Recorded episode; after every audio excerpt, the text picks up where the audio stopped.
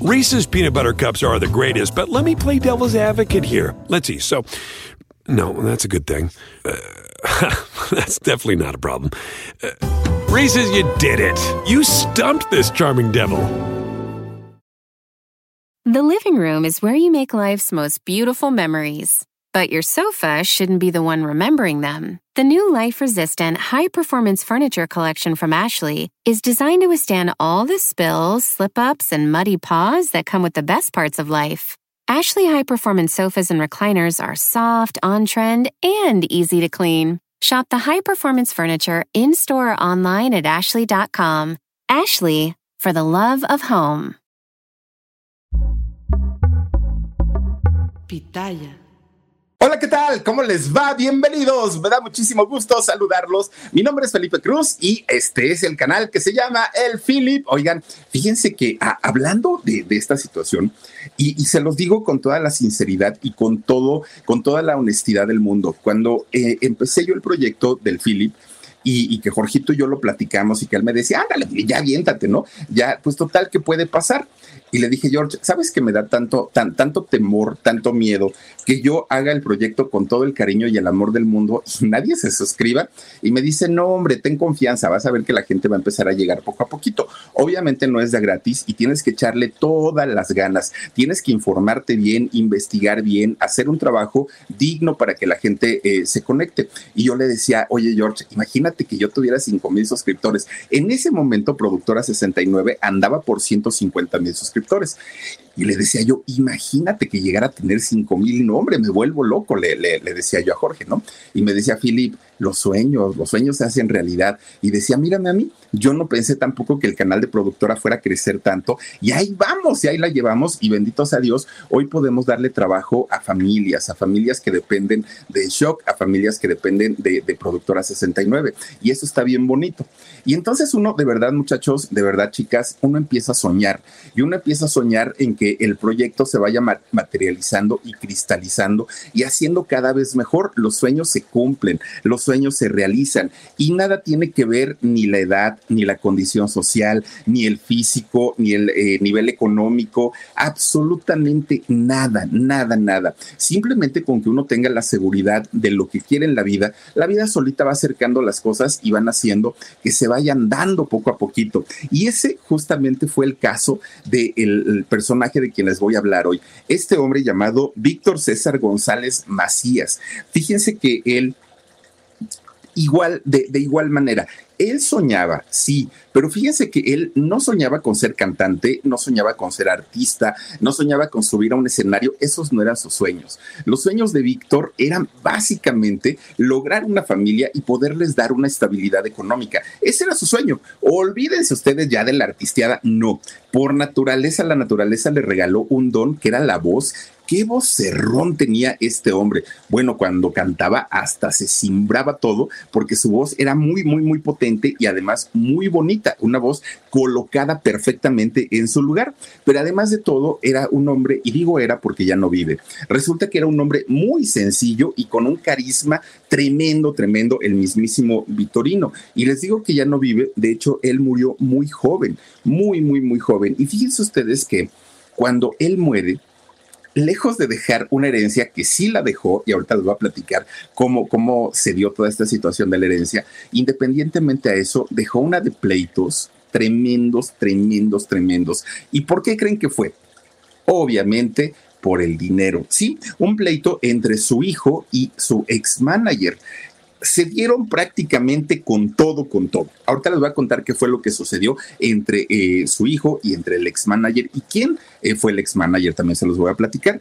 Si al día de hoy Vitorino estuviera todavía con nosotros, tendría 76 años. Si ustedes pues ahora sí que se ponen a pensar, no es que haya sido un hombre o, fuera un hombre tan grande, no, 76 años pues estaría en la plenitud de su vida, ¿no? Ya sería un hombre pues ahora sí madurito, ya sería un hombre pues en, en, la pues en, en, la parte alta de su vida, pero finalmente seguramente estaría con nosotros. Ya no lo logró. ¿Por qué? Porque resulta que hace 38 años, casi hace 38 años, el mismísimo Vitorino pues resulta que muere, ¿no? Pierde la vida. Y fíjense ustedes que eh, Vitorino que por cierto, mucha gente piensa, o mucha gente pensó, incluso hace muchos años, que Vittorino por ser eh, o por tener este nombre era italiano. No, no, no. Resulta que Vittorino nace en la Ciudad de México, nace en lo que en, aquel, en aquellos años era el Distrito Federal, de hecho nació en el año 1947. Ahora, fíjense que la familia donde nace Vittorino eran una familia musical y festiva a más no poder. Bueno, pachangueros, ¿no? A final de cuentas. De hecho, su papá era un músico a él, el, señor tocaba la guitarra de una manera magistral. Fíjense que a, él lo que le, encantaba, pues era tocar el requinto, y de hecho el padre de Vitorino eh, tocaba y cantaba boleros. Era un músico extraordinario. Eh, a él, de hecho, fíjense que le, le apodaban el Polveras al papá de Vitorino. Su nombre era Rafael Morales. Bueno, pues resulta que siendo músico, este señor tocaba prácticamente en los bares o en los centros nocturnos donde le daban oportunidad en esos años.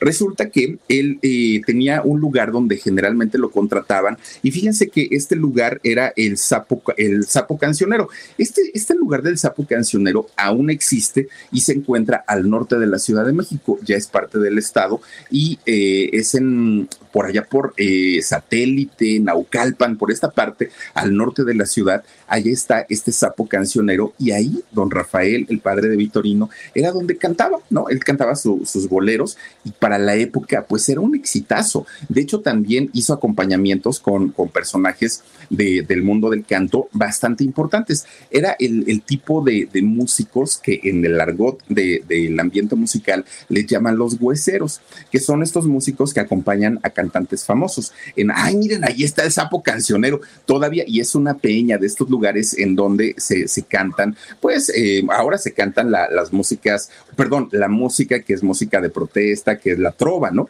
Pero en esos años se, se cantaba el bolero. Bueno, pues ahí cantaba el papá de Vitorino. Fíjense que resulta que eh, durante algunos años acompañó este hombre al trío Calaveras, que el trío Calaveras fue muy importante en aquellos años, pero también dicen, dicen que llegó a acompañar a don Pedro Infante, es decir, pues que era un músico bastante, bastante bueno. Bueno, pues resulta que un día este, este hombre llamado Rafael conoce a una mujer de nombre Estela Macías. Y Estela, pues una chica atractiva, le gustó. Y fíjense ustedes que eh, este, estos muchachos se casan y tuvieron eh, pues a su familia, tuvieron hijos. De hecho, el tercer hijo de este matrimonio fue justamente Víctor, ¿no? A quien posteriormente conoceríamos como Vitorino. Resulta que este hombre Rafael, siendo un, hombre que había eh, tocado o que seguía tocando durante pues toda su vida ahí en el sapo, en el sapo cancionero y además en otros lugares y que tenía contactos con el mundo de la música, en su casa desfilaron todos los artistas habidos y por haber todos, desde un Pepe Jara, desde un eh, José José, Marco Antonio Muñiz, todos estos cantantes de antaño iban a visitar justamente a Rafael. Bueno, entonces los hijos de este matrimonio pues crecieron entre la música, todos, todos, todos, todos, pero ninguno quería seguir los pasos de su papá, ninguno. Todos decían, ay, no, no, no, miren, don Marco, qué jovencito estaba.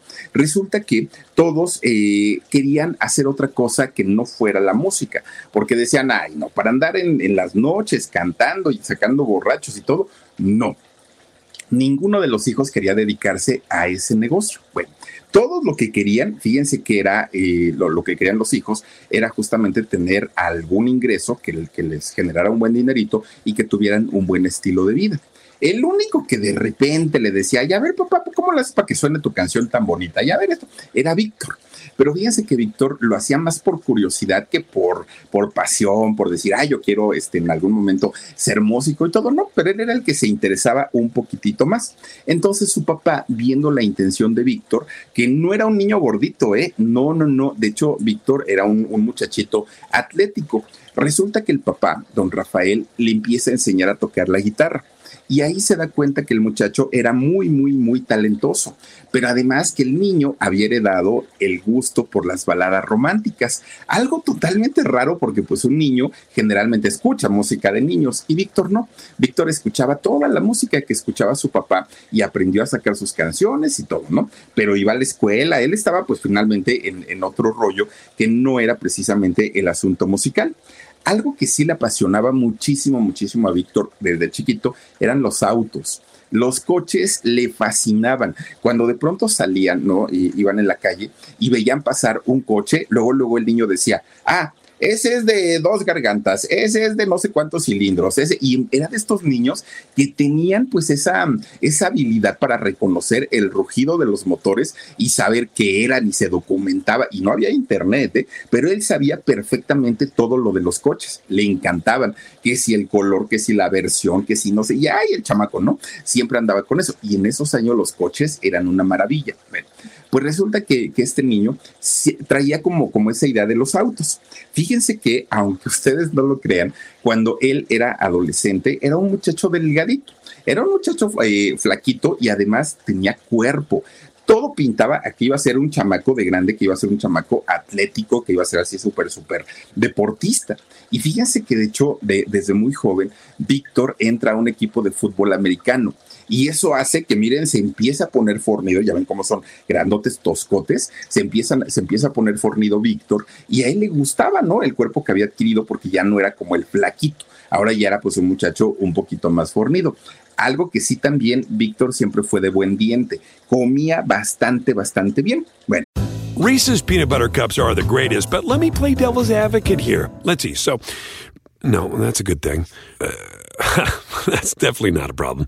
Uh, you did it. You stumped this charming devil. Era tan galancito en aquellos años que fíjense que tenía una vecinita que era más o menos de su misma edad, Isabel Morales. Y resulta que Isabel lo veía y decía, ay, este chamaco cuando esté más grande se va a poner muy bien y resulta que le empieza a tirar la onda ella a él.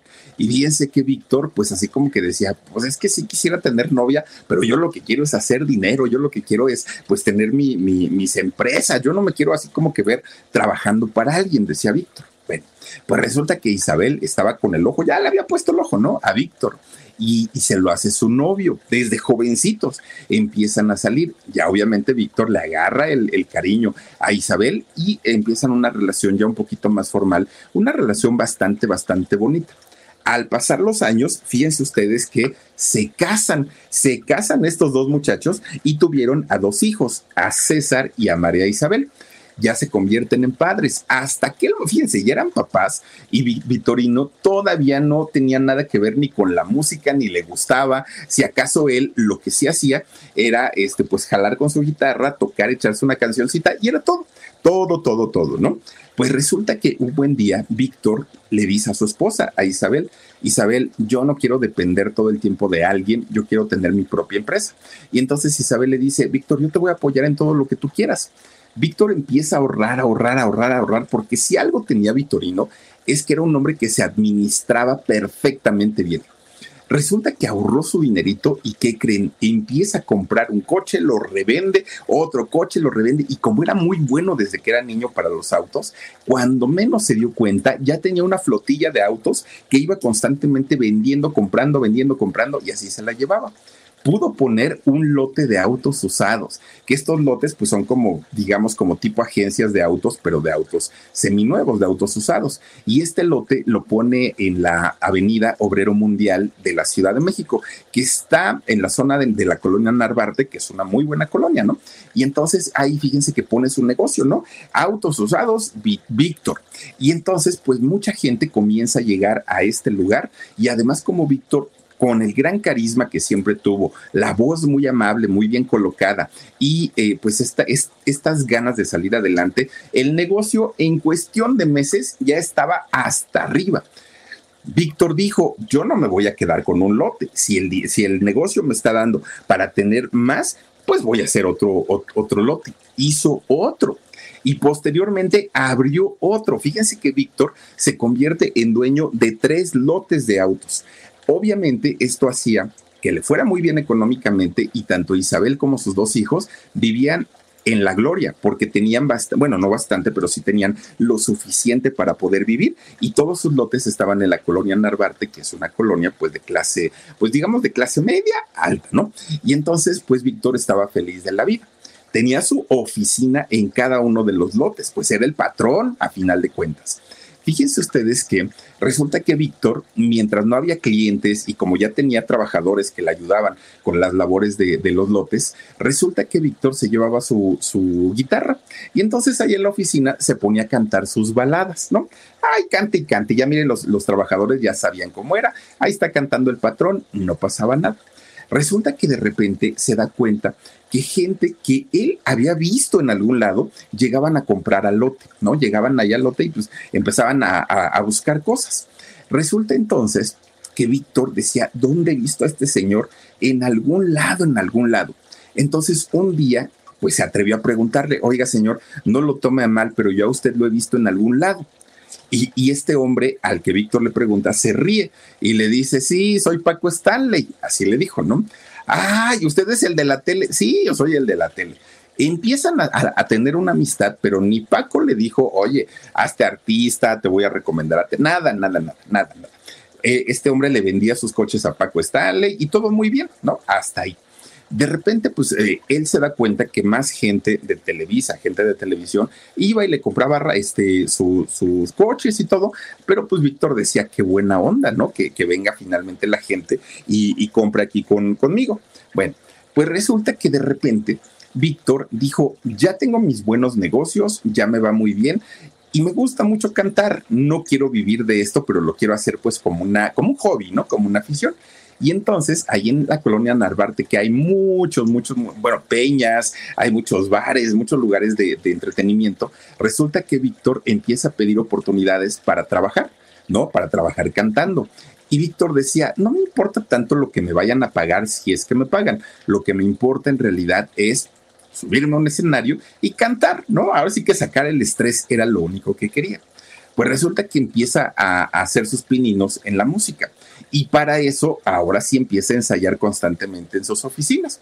Todo el tiempo llegaban los clientes, él dejaba su guitarrita, atendía, terminaba la venta o, la demostración del auto y se iba otra vez a encerrar ahí en su, en su, este, en su oficina y ahí seguía cantando, ahí seguía tocando la guitarra y se la pasaba muy a gusto. Bueno, de repente, fíjense que se da cuenta que muchos, muchos de, la, de, los clientes que él tenía eran músicos, la gran mayoría, y eran músicos como de la onda grupera, ¿no? De la primera onda grupera, porque no, no, no era como eh, de Bronco y eso, no, los anteriores a ellos, que los anteriores podríamos hablar de los terrícolas, del grupo indio, la tropa loca, todos estos grupos que, en los 70, bueno, fueron muy importantes, los músicos de estos grupos iban a comprarle a Vitorino.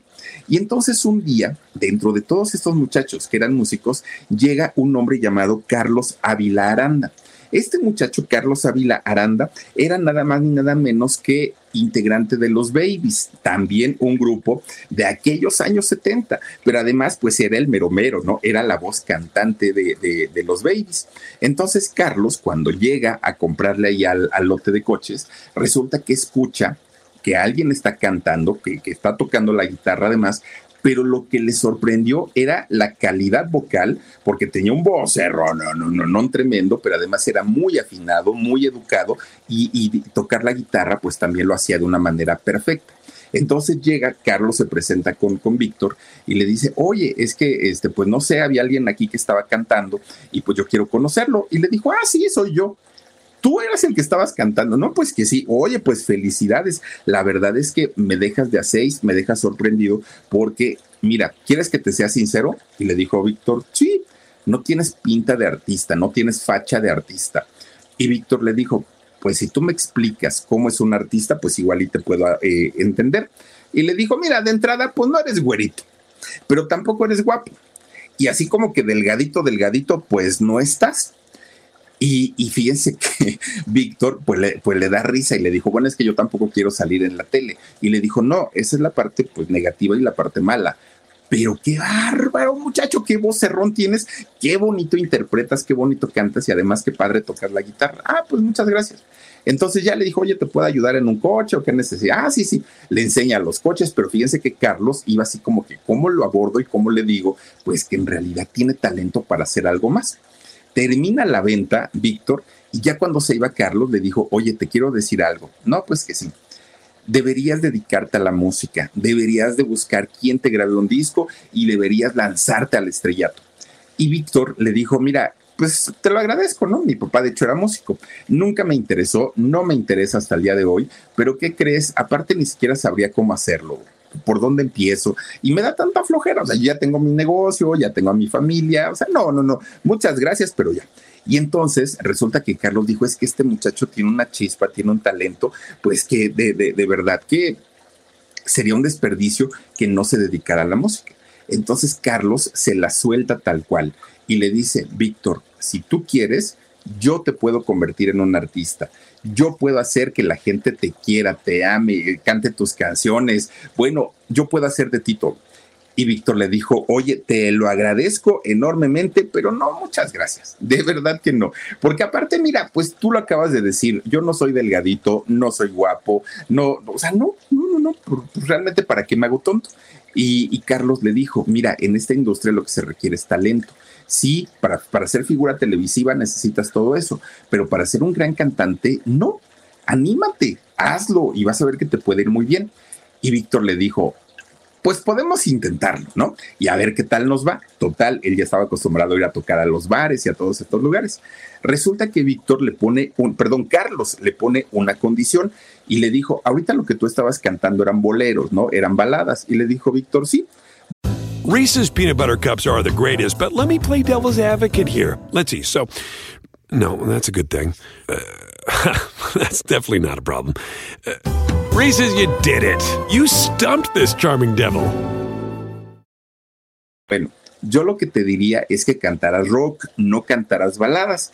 ¿Por qué? Porque mira, resulta que ahorita ya acabó la época del rock de los 60. Ya no más Julisa, ya no más Enrique Guzmán, ya no más los Teen Tops, ya no, ya, ya. O sea, el rock de los 60 ya terminó, eran los años 70. Y entonces le dice, eh, y ahorita hay un nicho descuidado de rockeros. Y Víctor le dijo, no, si hay rockeros.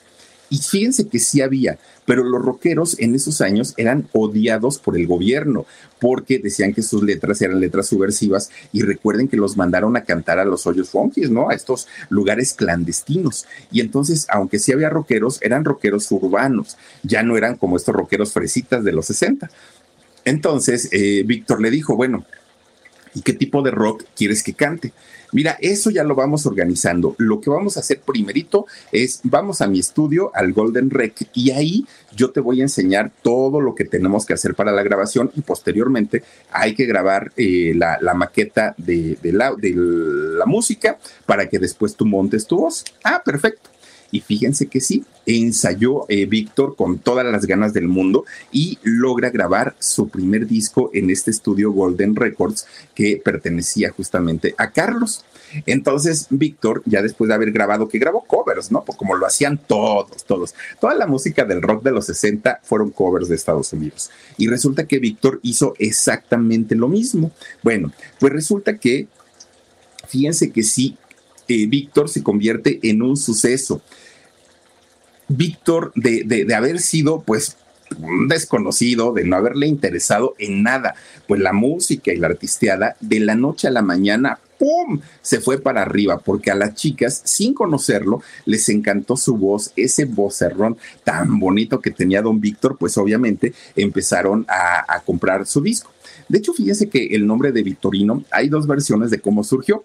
El primero, dicen que cuando Víctor conoce a Paco Stanley en, su lote de coches, que Paco siempre le decía Vittorio, ¿no? No le decía Victorio, sino le decía Vittorio, Vittorio, Vittorio, Vittorio, y lo fueron deformando hasta que quedó Vitorino, también haciendo alusión a su peso.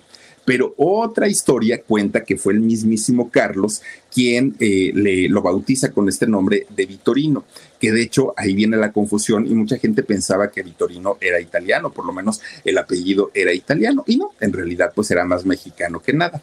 Ahora fíjense, cuando Vitorino acepta llamarse artísticamente con, con, este nombre, él estaba feliz porque el nombre le gustó, porque además era un nombre pegajoso, es un nombre pegajoso, un nombre cortito y que la gente podía recordar y no era, no era normal, o sea, no era común más bien, ¿no? El, el nombre de Vitorino.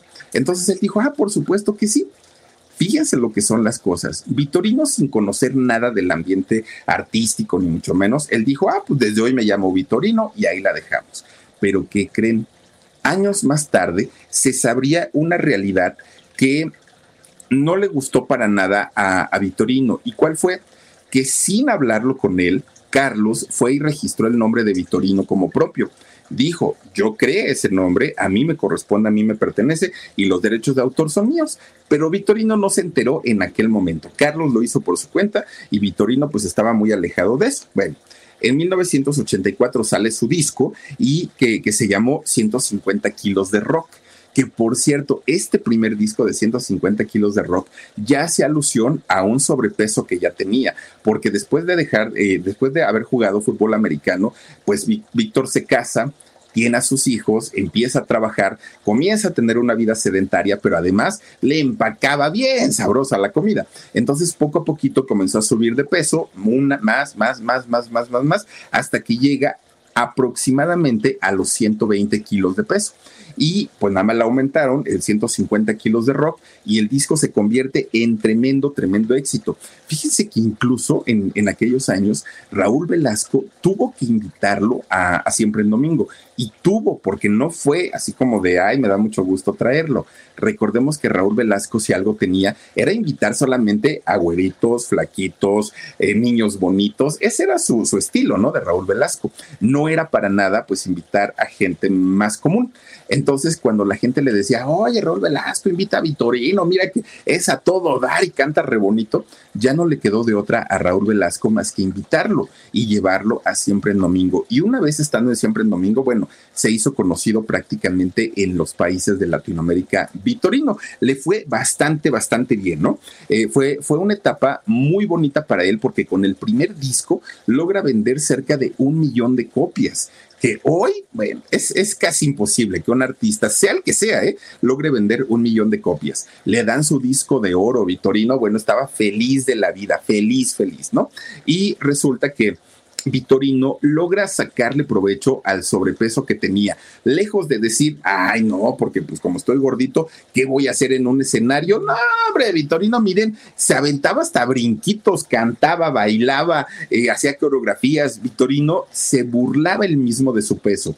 Y cuando llegaba con, con gente, por ejemplo, con Paco Stanley, que además ya lo conocía y le hacía burla de su sobrepeso, y miren que Paco Stanley estaba gordito, pero pues no se comparaba con Vitorino cuando le hacía burla por su sobrepeso, que se, usaba mucho en, esos años, el bullying, sin, sin, que nosotros supiéramos que era bullying, fíjense que, Vitorino sabía capotear muy bien todo eso y le sacaba provecho, le sacaba jugo a verse así. Ahora, el hecho de que fuera gordito no, que, no quería decir que anduviera sucio, que anduviera fodongo. No, hombre, Vitorino siempre se caracterizó por llegar con zapatitos bien boleados, sus trajecitos de tintorería obviamente eh, mandados a hacer especialmente para él porque el sobrepeso pues ya era mucho para aquel momento, pero siempre vestido impecablemente, impecablemente llegaba a todas sus presentaciones en aquel momento.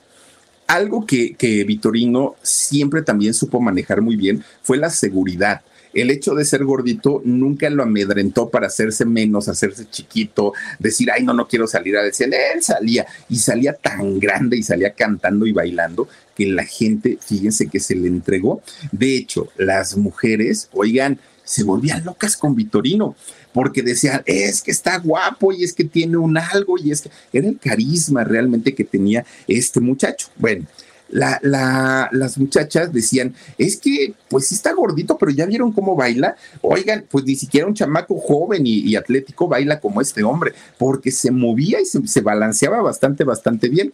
Aparte, fíjense, siempre salía con sus cadenas, con sus esclavas, con sus anillos, ropa lujosa, o sea, de verdad que era un hombre que se cuidaba muchísimo, muchísimo. De hecho, Carlos, su manager, fue, eh, lo llevó con Alfredo Palacios, el, el estilista, este señor que pues en paz descanse, eh, resulta que lo lleva con él para que le diseñe su imagen. Y fíjense que sí, le fue bastante, bastante bien a Vitorino. Fueron años muy bonitos para él, porque además, imagínense con los negocios de sus autos, de los tres eh, lotes que tenía ganaba muy bien. Ahora con lo de la música le iba excelentemente bien. Sus hijos estaban felices de la vida, su esposa estaba feliz de la vida. Todo era felicidad, todo era miel sobre hojuelas, ¿no? digamos que no había nada eh, que, que reprocharle ni a Carlos ni Carlos a Vitorino. Era un negocio redondo para todos. Pero fíjense ustedes que así como llega el éxito y llega la fama, llega también el dinero. Y cuando el dinero llegó, que era algo a lo que él estaba acostumbrado, a vivir de una manera muy cómoda, cuando le llega el dinero de las presentaciones, de la venta, las ventas de discos y de todo esto, fue un dinero que nunca había visto en su vida, nunca. Y fíjense ustedes que eh, Vitorino cobraba una cantidad por presentaciones. En aquellos años, una presentación de Vitorino llegaba a cotizarse hasta en un millón de los viejos pesos. Recordemos que, pues, en que fue en el año 93, 94, hubo la famosa devaluación en México, en donde le quitamos tres ceros a la moneda.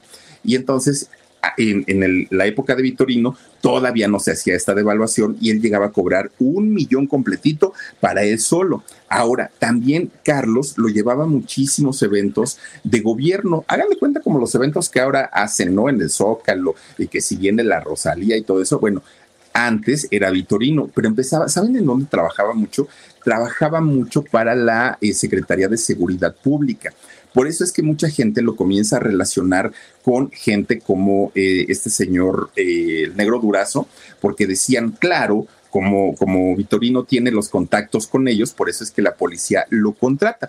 Incluso muchas veces se llegó a decir que Vitorino pertenecía a la policía judicial y que era un agente encubierto como cantante. Eso no fue cierto. Bueno, pues resulta que eh, Vitorino sí llegó a tener amistades muy famosas, muy importantes y sobre todo muy poderosas, pero pues dicen que el negro durazo entre ellos no se contaba. Bueno, pues resulta que Vitorino, dentro de todo el dinero que ganaba, que era mucho, además de sus negocios, oigan, fíjense que Reese's peanut butter cups are the greatest, but let me play devil's advocate here. Let's see. So, No, that's a good thing. Uh, that's definitely not a problem. Uh, you did it. You stumped this charming devil. Cayó en excesos como el alcohol, sí. Cayó en excesos como las drogas también, sí. Pero ¿qué creen? También fue mujeriego y muy, muy, muy mujeriego. Él era casado y tenía sus hijitos, pero eso no le quitaba que anduviera de, de, de coscolino. Fíjense lo, lo que son las cosas. Muchas veces dicen dinero mata carita, verbo mata carita, lo que haya sido, pero este hombre, fíjense que se llegó a relacionar con mujeres tan guapas como Rosy Mendoza, no la productora, no, no, no, Rosy Mendoza, la de la cinturita, la vedette, con ella tuvo una, una relación, por ejemplo, ¿no? Y de hecho, Isabel, su esposa, pues se enteró de muchas infidelidades de, de Vitorino porque decía, ay, ¿cómo, ¿cómo puede ser que este hombre me esté engañando? Yo que le he dado tanto, yo que le he aguantado tanto y, que no me ha importado su sobrepeso y, con todo y todo que me ponga el cuerno, pues no está padre, ¿no? decían ellos. Bueno, Fíjense que la popularidad de Vitorino fue tanta, tanta, tanta, que incluso eh, lo buscaron para hacer cine. Lo buscan para hacer cine y de hecho hizo dos películas. Una se llamó El Día de las Sirvientas y otra se llamó El Mil Hijos. Resulta que cuando eh, René Cardona Jr. III fue el que lo, el que lo llamó para eh, que salieran de estas películas, Vitorino dijo, oiga, don René, pero pues yo ni siquiera soy actor. Y le dijo, ni te preocupes, los que van a salir contigo en las películas tampoco. Entonces, no hay mucha diferencia. Tú nada más eh, ocúpate en tu trabajo, en lo que yo te pido y, y canta, porque mientras tú seas famoso, la gente va a ir al cine. ¿Y qué creen? Pues estas películas resulta que si fueron éxito, fueron éxito en, la, taquilla, vendieron bastante, bastante bien. Fíjense ustedes que eh, Vitorino llegó a trabajar con una Carmelita Salinas, que pues ella, por ejemplo, se pintaba sola, doña Carmelita, ¿no? Y llegó a tener eh, compañeros de, de, la actuación que en realidad alguno que otro sí eran actores y actuaban muy bien, pero la gran mayoría, pues no, o sea, muchos de ellos incluso desconocidos. Bueno, poco a poquito, eh, Vitorino, sin darse cuenta, ya era una celebridad. De haber sido un hombre, un vendedor de autos, ahora era súper conocido, la gente lo quería, la gente lo seguía y todo el mundo usaba eh, aquel eslogan de 150 kilos de rock cuando había alguien gordito en la escuela o en el trabajo, ay, mira, nomás se vienen de los 150 kilos de rock. Se usaba mucho, ¿no? En, en aquellos años. Bueno, pues resulta que eh, Vitorino, como ya les decía, cayó en, excesos, sí, y, pero uno de los excesos en los que cayó también fue en la comida. Vitorino ya pesaba sus buenos kilos, ¿no? Andaba por 120 por ahí más o menos. Pero cuando empieza a trabajar ya en el mundo del, de, lo artístico, fíjense ustedes que Vitorino empieza a pedir obviamente, pues manjares. Y al ser manjares tan deliciosos, bueno, Vitorino comía y comía y comía. Fíjense que cuando él viajaba a Monterrey, por ejemplo, que iba a alguna presentación, iban a los cabritos, a los famosos cabritos. Ustedes van a decir que es mentira. No. Vitorino se llegaba a comer dos cabritos, dos. obviamente estamos hablando de cabritos que, que son chiquitos, ¿no? Como tipo lechones chiquitos. Pero a final de cuentas, dos cabritos se, se. Aparte de sus dos cabritos, pedía mínimo, mínimo 30 tortillas 30. O sea, uno dice, ya me comí tres tortillas, Dios mío, perdóname. Vitorino se comía 30 tortillas. Eso sí, se las bajaba con su cocota light de a dos litros, porque no, no crean ustedes que tomaba de la de azúcar. Él tomaba de la coca light, pero de la de dos litros. Esas eran sus comidas de Vitorino. Y si ya de por sí estaba gordito, estaba pasado de peso, pues después de darse esta vida entre el sedentarismo, entre las drogas, entre el alcohol, y entre la comida empezó a subir de peso de una manera increíble. Hay quien asegura que Vitorino eh, en una ocasión que se fue a pesar rebasaba los 200 kilos de peso. Bueno, Después de esto, Vitorino, no crean ustedes que eh, empezó a hacer dietas y dijo, me voy a cuidar. No, hombre, dijo, bueno, pues creo que estoy un poquito pasado de tamales, pero es bien rica la comida. Le siguió entrando. Hay gente que asegura que Vitorino estuvo cerca de los 300 kilos. Yo no sé si esto fue real o no fue real, pero sí en, en una etapa de, su vida, Vitorino estaba exageradamente pesado. Todavía cuando eh, llegó a pesar 150, 170 kilos, se movía y se desplazaba del escenario de un lugar a otro, pero llegó el momento en el que ya no podía. Y a veces tenía una presentación de solo una hora y terminando esta presentación a la camilla y a ponerle el oxígeno para que tratara de recuperarse porque terminaba muy cansado y terminaba bastante, bastante sofocado. Sí, un hombre que, que padeció de la obesidad de una manera tremenda. Ahora, su corazón lo aguantó durante mucho tiempo, pero claro, poco a poquito, pues el corazón iba batallando muchísimo, muchísimo más. Desarrolla hipotiroidismo, por ejemplo, eh, comienza a tener problemas cardiovasculares. Bueno, poco a poquito comienza a batallar más ya al momento de, del trabajo, al momento de cantar, batallaba y tenía que tener un, o debía tener un médico eh, permanente junto a él, porque les daba un terror que en un show el señor cayera de, algún infarto. Era bastante, bastante peligroso ya lo que hacía en, en aquel momento. Si su ropa, cuando él pesaba 120 kilos, se la tenía que mandar a hacer, ahora rebasando los 200 kilos, era peor todavía porque la ropa era especial, ¿no? Lo, lo que tenían que hacer. Incluso, fíjense ustedes que Vitorino tuvo que dejar de viajar en avión porque los asientos, pues ya sabemos, ¿no? Que son asientos que, bueno, son súper, súper chiquitos. Y resulta que Vitorino no cabía en los asientos del avión ya en cierto momento. ¿Qué es lo que tuvo que hacer Carlos, su manager? Mandó a comprar un camionetón, una suburban, y le tuvo que adaptar un asiento especial para Vitorino, un asiento que, pues prácticamente ocupaba tres lugares y en este, en, este sitio era donde Vitorino se, subía y ya ahí podían ir a los conciertos, a los compromisos que tenían en diferentes partes de México. Resulta que los empresarios, aún viéndolo tan gordito, tan gordito, todavía lo seguían contratando. ¿Por qué? Porque eh, pues el hombre representaba ventas, representaba taquilla. Ahora, ya en esta, en, esta etapa de su vida, cuando eh, los empresarios lo contrataban más, Vitorino, entre la comida, las drogas y el alcohol, resulta que poco a poco deja de ir a casa, porque ya las giras duraban 15, 20 días y no llegaba. Bueno, no las giras, sino más bien las salidas a un estado determinado de México. Entonces regresaba y estaba en su casa una semana, dos meses no, tres meses no, una semana sí, y así se la llevaba poco a poquito eso hizo que se fuera alejando de su familia, alejando de sus hijos y alejando de su esposa. Y eh, tomando en cuenta que Vitorino era un hombre mujeriego, es cuando empieza a tener eh, relaciones con las mujeres más bellas del espectáculo en aquellos años. Fíjense ustedes que con quien se supo que mantuvo una relación de mucho tiempo fue con una vedette llamada Griselda Mejía. Con Griselda Mejía, independientemente de la que tuvo con Rosy Mendoza, ¿no? La de la cinturita, con Griselda estuvo mucho tiempo también, eh, allá anduvieron, y de todo eso se enteraba pues su, su esposa, algo que le dolía muchísimo, muchísimo. Pues fíjense, dentro de todo, dentro de todo, pues Vitorino ahí iba, ¿no? Seguía teniendo su familia, seguía cantando, seguía teniendo sus lotes de autos y él decía, bueno, pues mientras yo no le falle a mi familia, no, le, no, no, no les falte nada, yo pues puedo hacer con mi vida lo que quiera. Pero de repente un día, platicando con su esposa, fíjense que eh, empieza a salir el tema del dinero.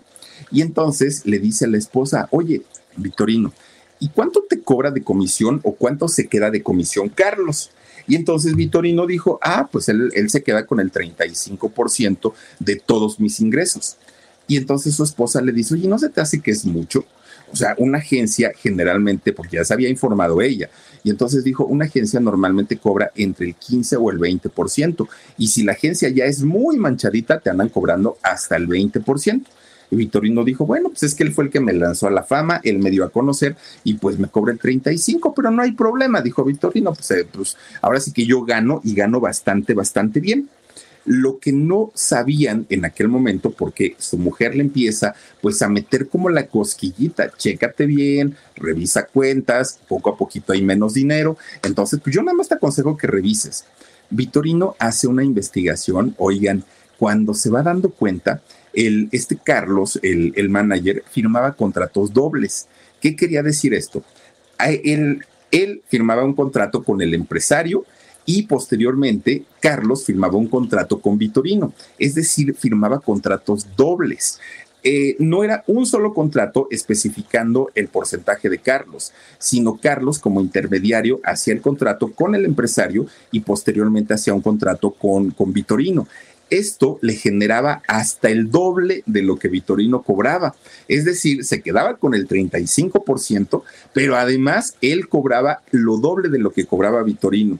Entonces, eh, pues Vitorino le reclama y le dice, a ver, ¿qué tanto es lo que, lo, lo que estamos pagando con mi dinero? Y entonces Carlos le dice, mira, lo único que se está pagando es el sueldo de mi hijo. Ya ves que él pues nos ayuda, mi hijo es el que está con nosotros pues ahí apoyándonos. Él tiene un sueldo, pero miren, el sueldazo era muy alto. Y además, pues le pago a mi chofer, porque pues ya ves que el chofer nos tiene que llevar a diferentes lugares. Entonces, pues es todo, Víctor. O sea, lo, nada más 35% y además el chofer y el sueldo de mi hijo, además del mío. Bueno, Vitorino se enojó mucho porque para aquel momento él ya sabía que Carlos estaba cobrando doble y que lo que Vitorino cobraba era una miseria en comparación a lo que se estaba quedando, quedando Carlos. Entonces habla con él y le dice, Carlos, quiero terminar mi contrato contigo y quiero empezar a trabajar de manera independiente. Reese's peanut butter cups are the greatest, but let me play devil's advocate here. Let's see. So, no, that's a good thing. Uh, that's definitely not a problem. Uh, Reese's, you did it. You stumped this charming devil. Y Carlos le dijo, sí, Víctor, sin ningún problema. Si quieres, pues mira, tú ya eres libre. A partir de este momento ya no tenemos relación laboral tú y yo. Ay, dijo Víctor, pero pues este hombre me la está poniendo bien facilita, ¿no? Pues ahora sí que yo, yo no pensé que me, que me fuera a decir que, que ya tan rápido. Y entonces dijo, ay, qué buena onda. Pues después de todo creo que no es tan malo Carlos. Bueno, firman, ya se terminó la empresa entre Vitorino y el tal Carlos. Resulta que posteriormente Víctor empieza a trabajar de manera independiente y que creen el día que se iba a presentar como Vitorino en concierto, pues que le llega la policía. Señor Víctor, eh, Víctor, Vitorino, ¿no? Dígame, es que está, está usted utilizando un nombre que no le corresponde y se puede ir a la cárcel y se puede meter en problemas. Oiga, señor, pues si yo así me llamo, pues es mi nombre que he usado toda la vida. ¿Cómo me viene a decir que me estoy robando un nombre? No, no, no, ese es mi nombre artístico. Sí, pero tiene usted los derechos del nombre, los derechos de autor del nombre. No, dijo Vitorino, ¿y eso qué es? No. Ahora sí que pues explíqueme. Ay, señor, pues es que mire, resulta que quien era su ex manager, este señor Carlos, registró el nombre de Vitorino, a él le pertenece. Y cada que usted quiera utilizar ese nombre, tiene que pedir permiso y además pagarle una cantidad si es que quiere usted trabajar. Si no, pues mire, pues ahí este, eh, póngase otro nombre. Vitorino dijo, yo no me puedo poner otro nombre porque de entrada me llamo Víctor y además así me conoce la gente. ¿De dónde saca usted que me voy a poner otro nombre? Bueno, Pues resulta que Vitorino no le queda de otra más que buscar nuevamente a Carlos y hablar con él. Oye, Carlos, explícame esto del nombre y del, de, de, los derechos de autor y de que te tengo que pagar un dinero. Y le dijo, ay, sí, sí, sí, sí, ¿a poco no te había dicho? No, pues no. Es que fíjate que cuando yo te bauticé con el nombre de Vitorino, como el nombre lo puse yo, lo fui a registrar ante derechos de autor. El nombre es mío. ¿Quieres utilizarlo para seguir trabajando? Está bien, pero tienes que pagarme 15 millones de pesos de los viejos, ¿no? 15 millones de pesos me tienes que pagar si es que tú quieres seguir utilizando el nombre. Victorino sabía que era una marca que le vendía y, y se atrevió, dijo, órale, pues voy a pagarte los 15 millones de pesos ¿Y eso a qué me da permiso? Ah, bueno, pues a cantar tus canciones. Ay, pero ¿qué crees, Vitorino? Pues se me olvidó decirte. ¿Te acuerdas de ese, de, ese disco que grabamos, el de 150 discos de rock? No, pues que sí. ¿Te acuerdas que firmaste un contrato? Sí, sí me acuerdo, dijo Victorino. Bueno, no sé si leíste las letras chiquitas, Víctor, pero en las letras chiquitas decía que yo, yo Carlos, me, me, iba a quedar con el 100% de las ventas, de las regalías y de todo lo que generara el disco. ¿Estás de acuerdo? Pues Carlos, que te digo, si tú dices que eso decía el contrato, pues, pues ya que, o sea, no me va a tocar nada entonces de los discos, no, no te va a tocar nada de los, bueno, está bien, pero entonces lo del nombre, le hizo su cheque y le paga sus 15 millones de pesos. Pero resulta que Carlos le habla a todos los empresarios. Carlos era el que hacía los contratos y el que tenía el contacto con todos los empresarios.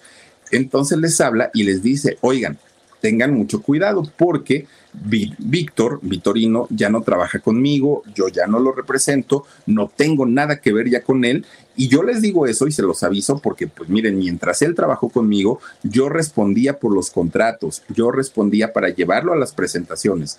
Pero recuerden que Víctor toma, Víctor se droga, Víctor, pues digamos que su estilo de vida no es muy sano, el sobrepeso, pues no lo lleva a los hospitales muy seguido. Entonces, pues yo no arriesgaría mi dinero, eh, señores, en, en seguirlo contratando. Claro, es su dinero y ustedes deciden qué hacer y qué no hacer pues los empresarios empiezan a dejar de contratar a Víctor. Ya no más presentaciones, ya no, ya, no este, más, más trabajo y además sin regalías de absolutamente nada. Carlos, de haber sido el gran amigo, de haber sido el creador de, de, Vitorino, ahora se había convertido en una piedra en el zapato para, para Víctor. Y fíjense ustedes que poco a poquito eh, Víctor empieza apagarse su carrera, ¿no? De hecho, a Carlos se le considera como el responsable de haber apagado la carrera literalmente de, de Vitorino. Aún así, siendo independiente, Vitorino graba un segundo disco, un segundo disco que se llamó Vitaminas de, Rock eh, o para los rockers, pero fíjense que este disco pues fue un, fracaso. ¿Por qué? Porque ya no tenía el apoyo de promoción de una persona pues que tenía el conocimiento en la industria de la música como lo era Carlos. Y todavía fíjense que a pesar de, de que el disco había fracasado, Víctor graba un tercer disco. Y en ese tercer disco, pues ya fue donde él se deprimió mucho porque se dio cuenta que ya no, ya no había forma de recuperar una carrera que había sido muy, muy, muy eh, exitosa. Y cada vez las cosas en su vida se complicaban muchísimo más. Víctor en ese momento, cuando graba el tercer disco y se da cuenta que había sido un fracaso, él piensa y le atribuye este fracaso a que se había descuidado mucho físicamente. Entonces va a un hospital y le dice al doctor, doctor, hágame una liposucción que pues en esos años era toda una sensación, la novedad, una lipo. Y el doctor le dijo, órale, sí, sí te la hago. Pero fíjense que una persona con el peso que tenía Vitorino no era candidata para, o candidato para una liposucción por la cantidad de grasa que había que extraer del cuerpo. Entonces, cuando le hacen la cirugía, que sí se la hicieron a, a Vitorino, fíjense que eh, Víctor comienza a tener problemas de salud muy, muy, muy, muy, muy severos. ¿Por qué? Porque eh, pues obviamente hubo una descompensación en su cuerpo tremenda, tremenda. Víctor tuvo que cancelar los pocos contratos que tenía, los pocos, las pocas presentaciones que había logrado conseguir, las tiene que cancelar. La operación le costó un dineral. Uy, miren, Radio Variedades. No, no, no, no, no, qué, qué recuerdos, ¿no? Radio Variedades. Bueno, pues resulta que, fíjense que eh, Víctor, una vez que medio se recupera, comienza a seguir trabajando, pero en lugares de, de poca, pues de, ah, ¿cómo, ¿cómo decirlo? Pues de poca ah, como de, de, poca, ¿cómo decirlo? Se me va la palabra. Es que antes trabajaba en lugares muy caros, muy exclusivos, muy bonitos, y ahora eran lugares más sencillos, por decirlo de alguna manera, ¿no? Lugares con, con donde iba gente que no tenía posibilidades para pagar un buen espectáculo y obviamente esto hacía que Víctor ganara menos, muchísimo menos de lo que ganaba cuando trabajaba con Carlos. Entonces él empieza a balancear las cosas y decía, ok, Carlos me robaba, me cobraba tanto, pero también me daba mucho trabajo y ahora ya no lo tengo. Y em, cada vez era más difícil para él pararse, cantar, respirar además mientras estaba cantando e intentar bailar la gente, lejos de aplaudirle, ahora se burlaban de, un artista que era, había sido tan grande, ahora la gente pues decía, ay, pobre hombre, ay, no, ya qué pena, mejor vámonos, mira nomás el oso que está haciendo, el ridículo que está haciendo. Y todo eso lo veía Víctor. Y claro que a su mente pues venían episodios de tristeza porque decía, híjole, caramba, ¿cómo, cómo fue posible que, que pues después de haber sido un artista tan querido, ahora haya terminado en eso? Fíjense ustedes que Reese's peanut butter cups are the greatest, but let me play devil's advocate here. Let's see. So, no, that's a good thing. Uh, that's definitely not a problem. Uh, Reese's, you did it. You stumped this charming devil. Todavía grabó un cuarto disco, pero ese cuarto disco ya no salió. ¿No? No sé si ahora esté disponible, pero ese disco en aquel momento ya no salió. Bueno, pues resulta que Víctor cuando cumple eh, 46 años ya tenía tal sobrepeso, tal, tal, tal, que se le hace una hernia abdominal. Y esa hernia abdominal le empezó a dar una de problemas tremendas. ¿Por qué? Porque no se la atendió correctamente. Él por estar trabajando, por estar viendo de qué manera eh, iba a lograr pues recuperar su carrera, no se la atendió. Y fíjense que esta eh, hernia comienza a obstruirle la circulación sanguínea que ya de por sí la tenía bastante complicada por toda la, la saturación de grasa que tenía en las arterias. Bueno, esto hizo que sus problemas de salud se incrementaran de una manera terrible. De repente un día, Víctor comienza a, seguir, a sentir un, un, dolor muy, muy, muy eh, agudo, muy fuerte, pero era en la entrepierna. Y su esposa le decía, ¿qué tienes, Víctor? No sé, me duele la entrepierna. Y de pronto se da cuenta que los testículos le comienzan a crecer de una manera trágica, de una manera alarmante. Víctor en ese momento dijo, no hay de otra, tengo que ir al médico para ver qué tengo porque esto no es normal. Y fíjense que de repente se le empieza a reventar como, como pues esta cosa que tenía y le empieza a drenar un líquido de, de, esa parte. El, el, hombre estaba muerto de miedo, no sabía qué era lo que pasaba con él. Llega con los médicos, los médicos le hacen los estudios correspondientes y le dicen, Víctor, tienes un tumor en los testículos y este tumor va a ir creciendo cada vez más. Imagínense ustedes el tamaño de este tumor que Víctor ya difícilmente caminaba, pero además no podía usar pantalones. ¿Por qué? Porque resulta que los pantalones tienen el famoso tiro, ¿no? Que pues el, tiro del pantalón es esta costura que va en la entrepierna. Resulta que el tiro, por más abajo que estuviera, pegaba con el, con el tumor que tenía en sus testículos. Y entonces, ¿qué ocurría? Que le lastimaba y le dolía. Víctor tuvo que dejar de utilizar pantalones y tuvo que hacerlo y mandarse a hacer una ropa especial para que no le lastimara el, tumor, el roce de la, de la tela. Y cuando podía, simplemente se enredaba, una, se enredaba una sábana y eso era todo lo que hacía. Su situación era de verdad cada vez peor, cada vez más, más deprimente, porque además es este líquido que le salía de la entrepierna era más abundante cada vez y el susto que le provocaba, pues obviamente era más fuerte, ¿no? Cada, cada que esto sucedía. Bueno, pues fíjense ustedes que de repente eh, el ya no tener movimiento, el, ya no poderse parar como, como, como lo hacía antes, ya no podía tener, eh, bailar, ya no podía hacer nada prácticamente, empieza a ocasionarle que su vida sea todavía más sedentaria. Ya no podía levantarse, ya no podía hacer nada. Y resulta que comienza a descompensarse y comienza pues a tener problemas cardiovasculares. Obviamente el sedentarismo pues empieza a cobrarle factura. La grasa que había en su, bueno, el colesterol, ¿no? En, su sangre, pues eh, hizo que Víctor, un 20 de agosto del año 1995, con tan solo 48 años, oigan bien jovencito, 48 años, perdiera la vida de un infarto. Imagínense nada más eh, eh, este señor con tan solo 48 años. Nada más estuvo en el, en el mundo del espectáculo durante 11 años y en esos 11 años grabó tres discos. Con esos tres discos, Víctor logra hacer que la gente lo quiera, logra hacer que la gente se acuerde de él hasta el día de hoy. Obvio, para las nuevas generaciones preguntarán, ay, ¿quién era ese señor?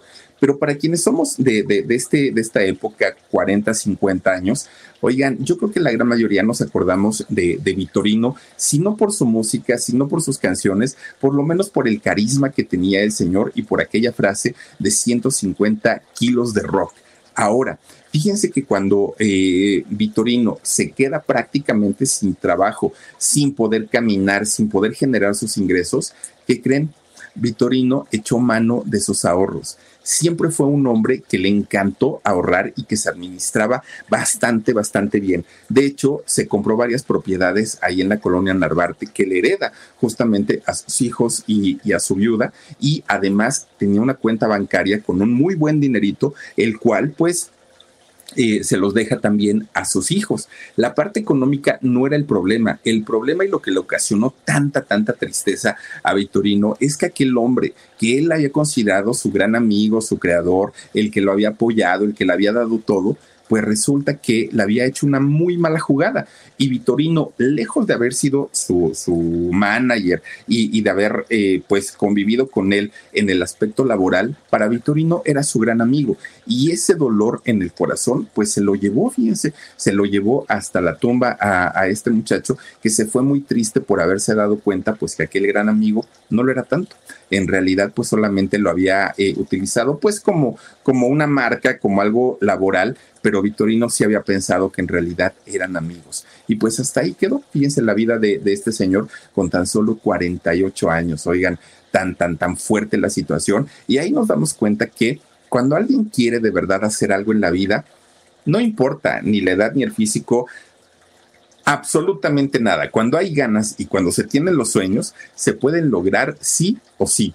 Y ese fue el caso de Vitorino, quien luchó durante mucho tiempo para poder eh, mantenerse ¿no? En, la escena musical a pesar de los pesares, pero pues miren, no le salió tan bien eh, ya en los últimos momentos de su vida y sufrió bastante con este tumor que desafortunadamente tuvo pues en, en las partes íntimas. Fíjense nada más, Vitorino, este gran cantante de 150 kilos de rock, dicen por ahí que llegó a pesar 300, eso sí, quién sabe. Pero pues bueno, ahí está la historia de este señor. Cuídense mucho Soy Felipe Cruz el Philip. Adiós. Besos. NetCredit is here to say yes to a personal loan or line of credit when other lenders say no. Apply in minutes and get a decision as soon as the same day. If approved, applications are typically funded the next business day or sooner. Loans offered by NetCredit or lending partner banks and serviced by NetCredit. Application subject to review and approval. Learn more at netcredit.com/partner. NetCredit. Credit to the people.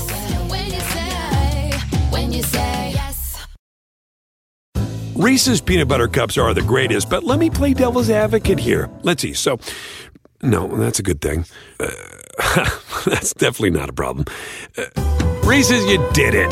You stumped this charming devil.